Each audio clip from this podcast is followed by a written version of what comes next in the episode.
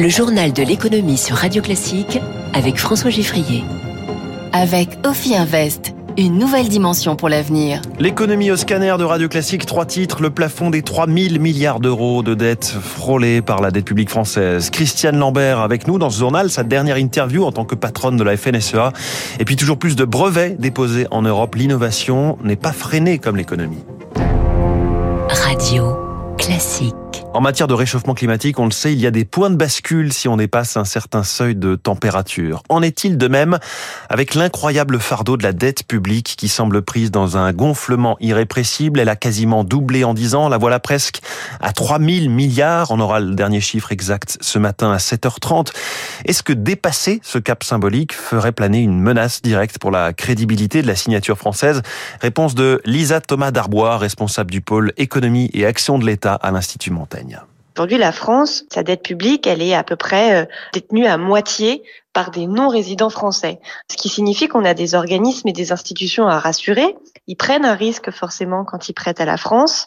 Et ce qui s'est passé avec la Royaume-Uni le montre bien. Quand on présente un budget ou un programme politique qui possède beaucoup de mesures en faveur des ménages, de baisse de fiscalité et d'augmentation des dépenses, alors là, les créanciers peuvent paniquer. C'est ce qui est arrivé au Royaume-Uni où euh, à un moment donné, les taux ont explosé. Les taux aujourd'hui sont pas loin de 3%, ce qui augmente la charge de la dette. Et donc, ce qui peut conduire effectivement à un entachement de la crédibilité en France. On n'est pas à l'abri, pas plus qu'aucun autre pays européen, de cette difficulté financière. Et on verra si les marchés financiers réagissent ce matin aux nouveaux chiffres de la dette publique française. On surveillera les taux d'emprunt à 10 ans. Aujourd'hui, ils sont à 2,67%. Les marchés qui ont retrouvé leur calme hier. Pas de nouvelle alerte bancaire.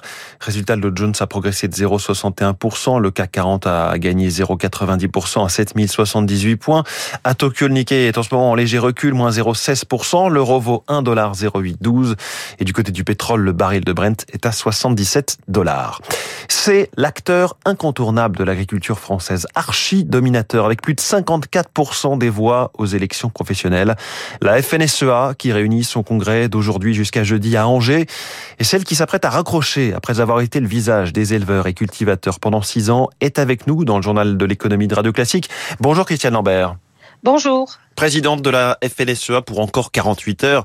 Euh, quand on voit le cumul des crises du moment, la sécheresse, le cours des céréales qui chute, le bio remis en question, euh, est-ce que c'est dans la fiche de poste que vous avez euh, préparé pour votre successeur le fait que c'est un, un job de gestion de crise? Bien sûr, l'agriculture vit aujourd'hui des moments compliqués, peut-être plus que d'autres secteurs d'activité parce que le climat nous impacte énormément. La crise Covid a mis l'économie mondiale à l'arrêt, a fermé un certain nombre de débouchés. La guerre en Ukraine a fait exploser tous les coûts de production.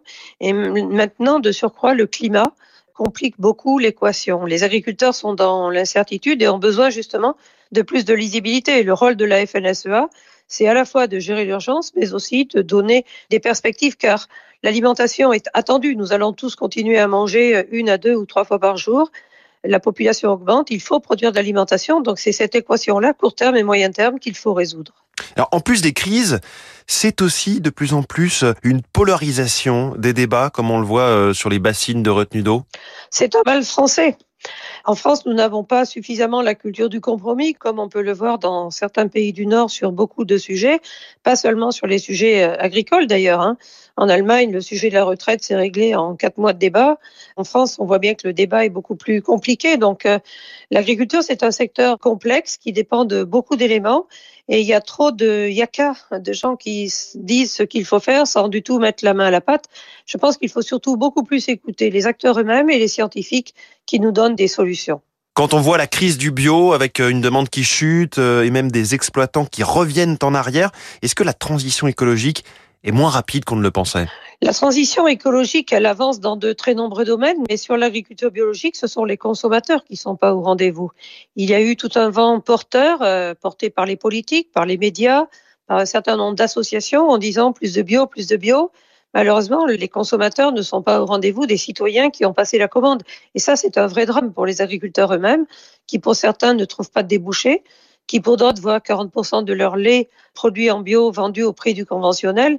C'est effectivement dramatique. Mais ça montre aussi que pour faire les transitions, il faut être deux. Il faut à la fois ceux qui font, les agriculteurs, mais il faut aussi les consommateurs qui seront prêts à acheter, à payer un petit peu plus cher pour soutenir l'effort de transition des agriculteurs.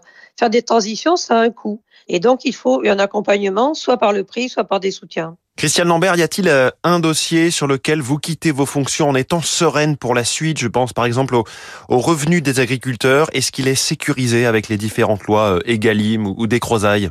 C'est vrai que sur ce sujet interne de construction des prix et de négociation commerciale, pour la première fois en 2022, on a eu une augmentation de 3,1% des prix fournisseurs payés aux agriculteurs, après 10 ans de baisse des prix. C'est pour ça qu'on s'est acharné à travailler sur ces lois pour qu'elles produisent du résultat. Satisfaite aussi que sur les retraites, nous ayons réussi à augmenter la retraite pour les retraités actuels, mais aussi pour les futurs retraités avec un calcul sur les 25 meilleures années. Ce sont deux sujets sur lesquels nous avons avancé. Travailler aussi sur la reconnaissance de la souveraineté alimentaire. Aujourd'hui, tout le monde s'accorde à dire qu'il faut produire plus en France et en Europe parce que nous ne pouvons pas être dépendants comme certains pays sont dépendants de la Russie aujourd'hui, où Poutine livre, s'il veut ou pas, euh, les céréales pour l'alimentation des populations. Donc, pouvoir nourrir sa population et en évitant d'être trop dépendant d'autres pays, c'est très important. Mais pour ça, il faut pouvoir produire. Il faut pouvoir avoir accès à la terre, à l'eau, aux moyens de production, à la protection des plantes. C'est un tout. Enfin, est-ce que vous diriez que le grand chantier de votre successeur, c'est le renouvellement de la profession avec la moitié des agriculteurs qui vont euh, prendre leur retraite dans les dix ans qui viennent? C'est un vrai défi que de conserver l'attractivité de notre métier en termes de revenus, de conditions de travail pour attirer des jeunes. 40% des agriculteurs qui vont quitter, c'est 160 000 agriculteurs. Nous recrutons. Nous avons besoin de, bras, de cerveaux, euh, de jeunes et de moins jeunes qui vont venir comme chefs d'exploitation, comme salariés il n'y aura pas de souveraineté alimentaire sans agriculteurs. On a besoin d'agriculteurs nombreux. On voit d'ailleurs que beaucoup de jeunes qui veulent un métier de sens, de création, d'initiative s'intéressent à l'agriculture, issus des écoles d'agriculture.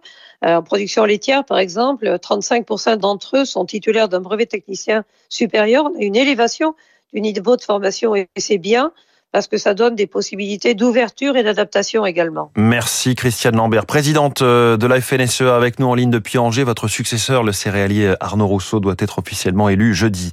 Il n'y a pas que la FNSEA qui change de tête cette semaine. La CGT a démarré son congrès hier et le climat est aussi bouillant en interne que dans les manifestations. Des militants ont dénoncé l'équivalent d'un 49-3 de la part de la direction sortante, Philippe Martinez, et sa proposition de successeur, Marie Buisson.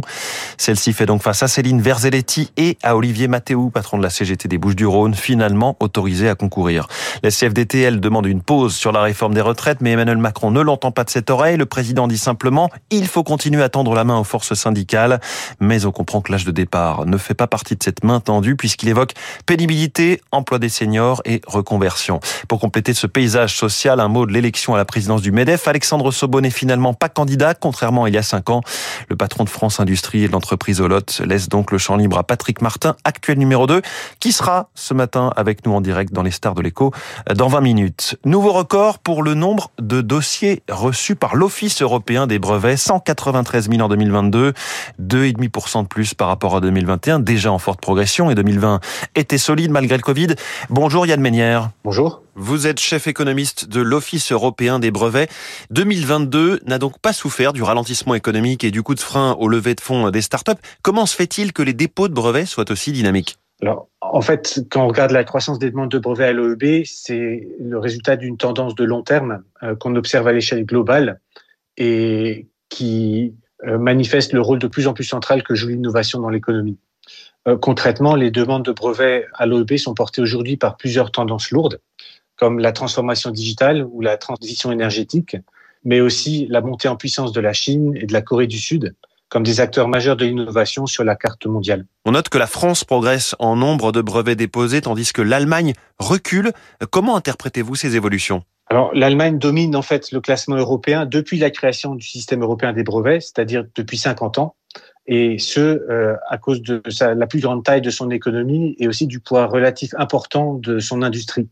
Par exemple, en 2022, elle a effectué plus de deux fois plus de demandes de brevets européens que la France mais son poids relatif a progressivement diminué au cours de la dernière décennie. L'industrie automobile et mécanique en particulier doit s'ajuster au double défi du digital et de l'électrification, ce qui a pour effet de ralentir la croissance des brevets dans cette industrie.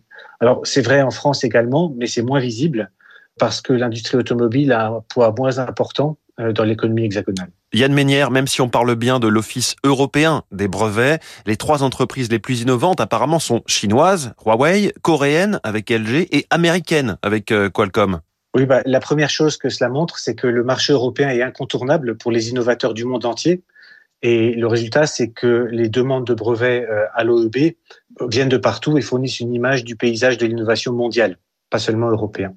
Et dans ce contexte, le moteur le plus puissant de l'innovation reste les technologies numériques, les télécoms, l'informatique, les semi-conducteurs. Et c'est un secteur qui est principalement tiré par les États-Unis, la Corée et la Chine comme le montre le classement des principaux déposants à l'OEB. Merci Yann Ménière, chef économiste de l'Office européen des brevets, invité du journal de l'économie de Radio Classique. On parle des bassines dans un.